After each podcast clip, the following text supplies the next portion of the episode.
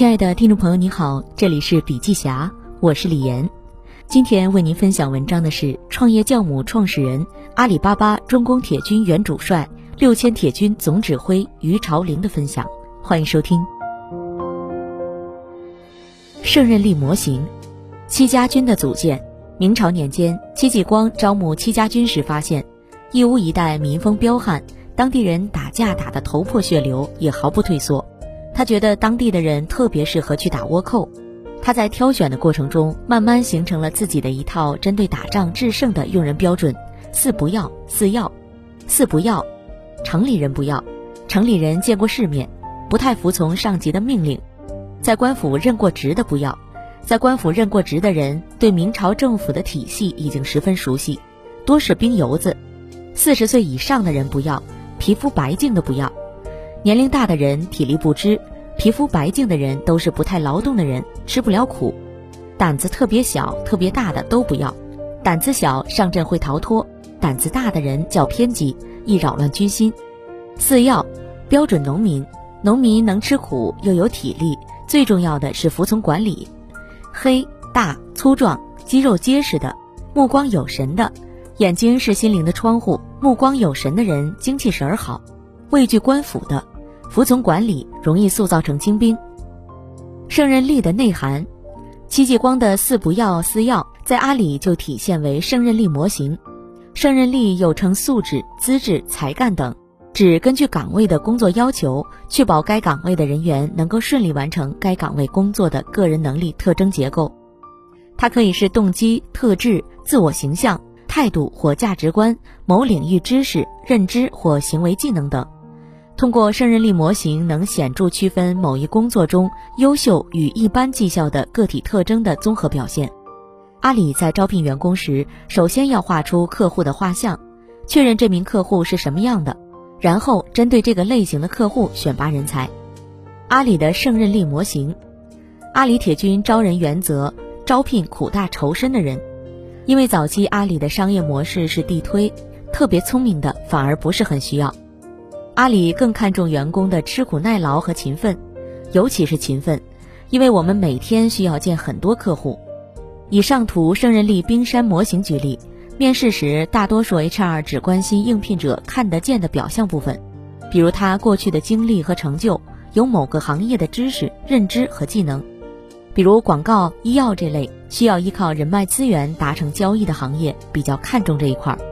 而阿里更在乎的是看不到的潜质：价值观、态度、社会角色、自我形象、个性、品质、内驱力、社会动机。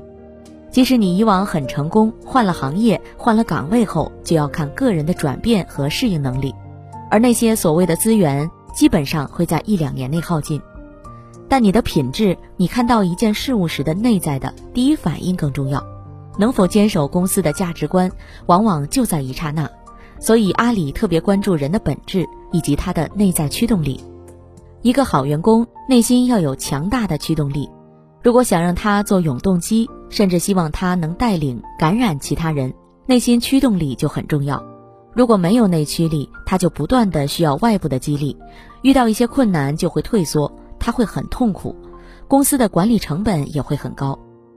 而有内驱力的员工，所有企业都想要，但是企业里往往只有百分之五到百分之十的员工具备强烈的内驱力，百分之七十到八十的员工的内驱力是没有那么强烈的。而一个完全没有内驱力的员工很容易被淘汰。为什么要有胜任力模型？招聘现状，没有系统科学的销售人员美人图。在招聘的过程里，首先要绘制客户的美人图，再根据客户的美人图绘制销售人员的美人图，这样员工的美人图才能与客户的美人图挂上钩，以便达成一个良好的印象。标准不统一，各自为政。每位 HR 的心目中都有一张所谓的美人图，各有各的美。从公司层面上，必须要把它的标准统一。面试水平不高，选人技巧待提升。正因为招聘人员的面试水平、技巧有待提升，所以需要有一个统一的胜任力的模型帮助他做决策。招聘效率不高，简历浪费严重。HR 的工作不仅仅是招聘，还有很多其他的重要工作。当招聘效率不高的时候，HR 会耗费大量的时间筛选简历，却仍然招不到合适的人。这时浪费的不仅仅是简历，还有 HR 的时间和精力。如果离职率高，用人部门会反馈 HR 选人的标准不行，而不是自己不会培养，从而间接增加 HR 的挫败感以及工作量。标准不一致的对招聘效果的影响，同一人选在不同区域有不同的录用结果。南方或者北方，哪怕都在南方，很可能有的就会录取，有的就会不录取，这对雇主品牌影响会非常大。同一区域专场招聘会在不同区域面试有显著差异的录用效果。曾经我们尝试过上午、下午分别在一地区的两所不同的大学招生。同一个人，因为在不同的面试官面前的表现不一样，就有了不同的结果。对于本区域招聘情况出现千人千面的不同评价意见，同一区域即使同一个面试官，人员招聘的效率和频率也不一样，所以用人部门在员工入职的时候就会觉得哭笑不得。招聘效率不高，举一个阿里的真实的招聘数据：假设 HR 收到一千份简历。以一天一百个电话的速度，需要花十天筛选简历，然后通知六百个人参加面试，最终通过面试的有三十六人，三十一人接受体检，二十九人体检合格，二十八人接受 offer，最终二十六人报到。从最初有效简历的收集和筛选到最终人员报到，只有百分之二点六的人员入职了。入职效率低的同时，如果离职率高，那么这个招聘效率就更低了。如何搭建胜任力模型？阿里通过对一千三百五十五名销售人员的背景分析，对一百一十八名销售人员进行 BEI 访谈，并进行了四百九十五份调查问题分析。项目从二零零七年十二月开始启动，到二零零八年六月底结束，历时半年，最终形成中公销售代表的美人图完成版。搭建流程：确认访谈对象，确认访谈时间，听录音。编码提取胜任力要素，提取成胜任力模型。胜任力模型的三大板块：驱动力模块，主要关注的是员工的驱动力，可以进一步拆分成以下三个部分：药性，也就是内心的原动力。对销售人员来说，如果内心的动力不够强烈的话，是无法完成业绩、卖出产品的，所以需要强烈的赚钱欲望去支撑。产品不可能十全十美。品牌也未必那么强势，所以销售的过程中一定存在难度。如果没有破除万难的决心、热情和渴望，就很容易放弃。目标承诺与追求，说到的不一定就能做。很多人一旦碰到具体的问题，就会退缩，就会怀疑自己所付出的代价是否值得。为什么在别人休息娱乐的时候，我还在学习工作？尽管所有人都知道付出和收入成正比。但很多人不一定愿意付出这样的代价。销售职业认同，一份只是为了赚钱的工作，可能钱赚到了，人就走了。但如果你在工作的过程中获得了客户的夸奖，通过产品帮助客户解决了问题，或者是学习到了很多未来想用的知识，形成了对自己职业的认同，那你一定会得到满足，觉得自己所付出的代价是值得的。可能一个职业你就会更久的干下去。不仅仅是三五年，而是十年、二十年。能力模块，能力模块里面我们也分成两种，但对应不同行业、不同公司要进一步细分。销售通用能力，又可以分为学习与思维能力、沟通影响力、情绪管理与压力应对能力。销售专业能力，包括客户中心意识、客户判断与跟进的能力、工作规划与执行能力。个性特质模块。个性特质的模块需要关注应聘者的韧性与勤奋、外向与亲和，把应聘者嵌入到这个模型中，你才会发现你看人的角度是全面的，而不是片面的。北斗七星选人阵法，我总结得到了七条法则，我称之为北斗七星的选择法则。定义：最底部的是诚信、诚实正直、言行坦荡；要性，对财富积累、事业成功、他人肯定。个人成长等各方面的欲望，职业认同，认为销售工作有意义、有价值、值得投入，视销售为自己的职业和事业，对销售工作有兴趣，在销售工作中能体验乐趣，认为自己适合从事销售工作，并做了相应准备。目标承诺及追求，设置具备挑战性和可行性的短期和长期目标，保持对目标的忠诚和专注，通过踏实工作致力于目标的实现。个性特征，又猛又持久，具有吃苦耐劳、勤奋务实的个人品质，抗压性高，坚持性能，能正确对待挫折和困难。具有应对和化解压力的技巧，情绪控制力强，保持积极心态，善于激发和维持工作热情，保持良好的工作状态。Open，乐于与人相处并易于相处，热情热心，在人际交往中不自我封闭，愿意表露和分享，善于建立和保持良好人际关系。能力层面的悟性，可以通过对工作反思总结、与他人交流、自我学习等方式。对工作知识经验进行吸收、归纳、演绎和迁移，不断更新知识结构，提高工作技能，增强工作适应性。以上大部分的顶尖销售的共性，但行业不同也不一样，需要具体分析。希望最终形成属于自己的定义。行为等级，有了定义以后，我们进一步把它分成一、三、五三个行为等级。行为等级就是在工作业绩上有基本的自我要求。希望能够达到公司主管制定的基本业务目标。应用事例，以药性为例，我们看一下具体怎么做。药性指求职动机、成就欲望、进取心。它的定义是对财富积累、事业成功、他人肯定、个人成长等各方面的欲望和目标。行为等级锚定，一分在工作业绩上有基本的自我要求，希望能达到公司主管等制定的基本业绩目标。三分，以结果为导向，希望工作业绩有所成长，希望通过销售工作改变自己，获得财富积累等个人中期目标。五分，具有清晰的五年到十年的个人职业生涯规划，不仅希望在工作业绩上有成长和突破，也希望自己的能力素质不断提升，寻求自我成长，挑战自我极限，希望通过销售工作实现自我价值。求职动机。有的应聘者会在面试的时候清晰地告诉面试官自己个人的职业生涯规划，这对于面试官来说其实是不靠谱的，所以我们会倾向于了解应聘者的短期目标以及短期目标的实现路径。你为什么选择阿里巴巴？你来阿里巴巴做销售想得到什么？具体讲讲。追问：你现在生活工作都还不错，为什么还要选择阿里巴巴这么高强度的销售工作呢？通过这样的问题，你可以了解他的真实需求，以及知道我们能提供他什么，这样双方才能匹配，让双方得益。如果双方无法匹配，面试官可以诚实的告诉他，我们的平台给不了你这些，你可能并不适合。回答也有好、中、坏的标准。差的回答，没有明确的目的和目标，没有明确的职业规划，或对自己期望较低，比如只是想来大公司增加自己的工作阅历。原来的工作业绩不好，要离开原单位；原来公司的工作环境、产品、人际关系不好，想换换环境，尝试尝试或者其他。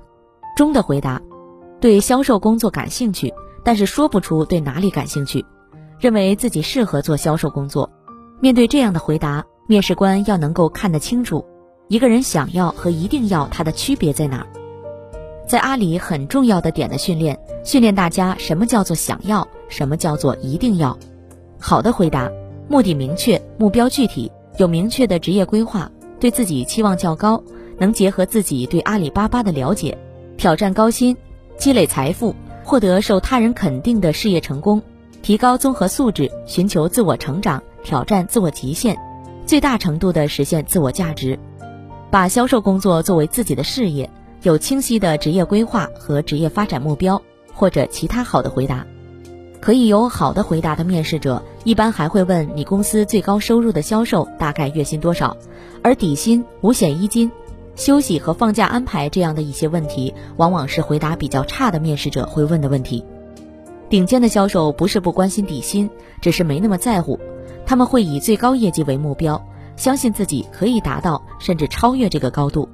成就欲望，你追求的是什么样的生活？你近五年的个人职业目标是什么？追问：为实现你的目标，你都做了哪些努力？一个人一定要有自己的内在的强大的驱动力。那么这种驱动力到底是什么？它有哪些具体的表现？买房或是买车，这类人都是有清晰的目标的。但是为什么一定是买房，一定是买车？这个难问题背后的核心是想了解面试者有多大的动力来干成这件事情。如果碰到目标有困难的时候，是否容易放弃？任何工作在初期或者是中长期的工作，想要达成目标，就一定要付出代价。可以支付什么样的代价，是需要面试者想清楚的。当我们判断一个人是否有明确的个人职业目标时，不仅仅是关注钱、地位、所学所得，还要看他的成就感以及这些背后支持他的原动力。差的回答，没有明确的生活追求，对个人的事业发展、未来成长的期望较低，缺乏明确清晰、具有挑战性的个人职业目标，比如希望获得一份稳定的。能提高生活质量的长期工作，对于实现自己的目标缺乏坚定信念，在目标实现上没有具体的行为，或者其他不好的回答。好的回答，有明确的生活追求，追求富有挑战性、充满激情的工作和生活，不甘于平平淡淡，对自己的事业发展、个人成长有很高的期望，有明确清晰的、具有挑战性的个人职业目标，比如通过自己的努力奋斗。在未来几年内，至少要存多少钱，以改善现在的生活条件？能说出自己对个人目标的态度，坚定的相信通过自己的努力能够获得事业上的成功。例如，抓住一切可以提升自身能力的机会，比如公司的培训等，为以后的个人职业发展做准备，或者其他好的回答。进取心，进取心代表的是他的总结能力。你对自己目前最不满意的地方是什么？你计划如何改变这种现状？追问，你和最优秀的销售人员的差距在哪里？如何改进？备选追问，当同事比你做得更出色的时候，你会怎么想？怎么做？差的回答，对自身不足之处认识不够具体，泛泛而谈，没有形成强烈的改变现状的愿望，对于如何改善自我现状没有长远计划，或者没有提出实质性的改进计划，缺乏个人对成功销售人员标准的认识。缺乏对自己如何成为优秀销售人员问题的思考，比如只是简单说自己的工作经验不足等，或者其他不好的回答。好的回答，对个人现状有清晰的认识，能说出自己需要改进的方面，这些方面是可以改进的。自我要求较高，对个人未来发展具有明确的想法，能根据自己未来的发展方向提出有针对性的、有效的改变现状的计划。当前正在采取措施进行改进。对优秀销售人员的标准有正确的认识和理解，并结合自身特点对自己提出高要求或者其他好的回答。你对自己最不满意的地方是什么？这类问题现在的回答都比较有技巧，这通常说明他是一个很平衡的人，代表的是他背后有很多的退路。如果你希望他勇往直前，这是不可能的，因为通常他会患得患失，目标高了会觉得这不是我想要的目标。如果定低了，又会有落差。所谓的进取心，还代表着面试者能否找到差距，他和其他比他优秀、业绩更好的人的差距，从而做好自己的总结。当他没有这些总结的时候，你会发现这类人通常比较满足，所以他不太会去总结这中间的差距，他也没有强烈改变现状的愿望。可能只有他每一次想到某件事情的时候，他会有强烈的愿望。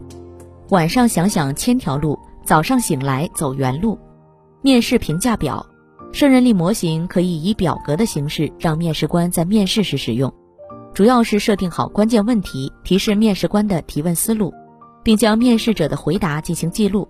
每个企业可以根据自己的情况制定出自己的面试评价表。胜任力模型的背后，要做好胜任力模型，不仅仅是通过 HR 去做调研就可以，中间还涉及到很多的逻辑模型。比如将销售端的需求转化成 HR 的语言，所以对 HR 的这三方面有特别要求。对业务熟悉，要画出你的销售人员的胜任力模型的时候，你必须对这块业务要非常熟悉。你要能判断面试者对这块业务的熟悉，判断面试者要掌握哪些知识点和技能。对人性的理解，要理解销售的产品背后所涉及的人的人性。包括外部客户以及公司销售，因为只有了解人性，才知道需要招什么样的人才是适合的。对标准化的追求，在面试选拔人才的过程中，怎么树立标准化，让一线的招聘人员清楚的知道，以这样的标准招聘进来的员工，百分之六十到七十以上是不犯错的。好了，今天的内容分享就到这里，感谢收听，我们下次见。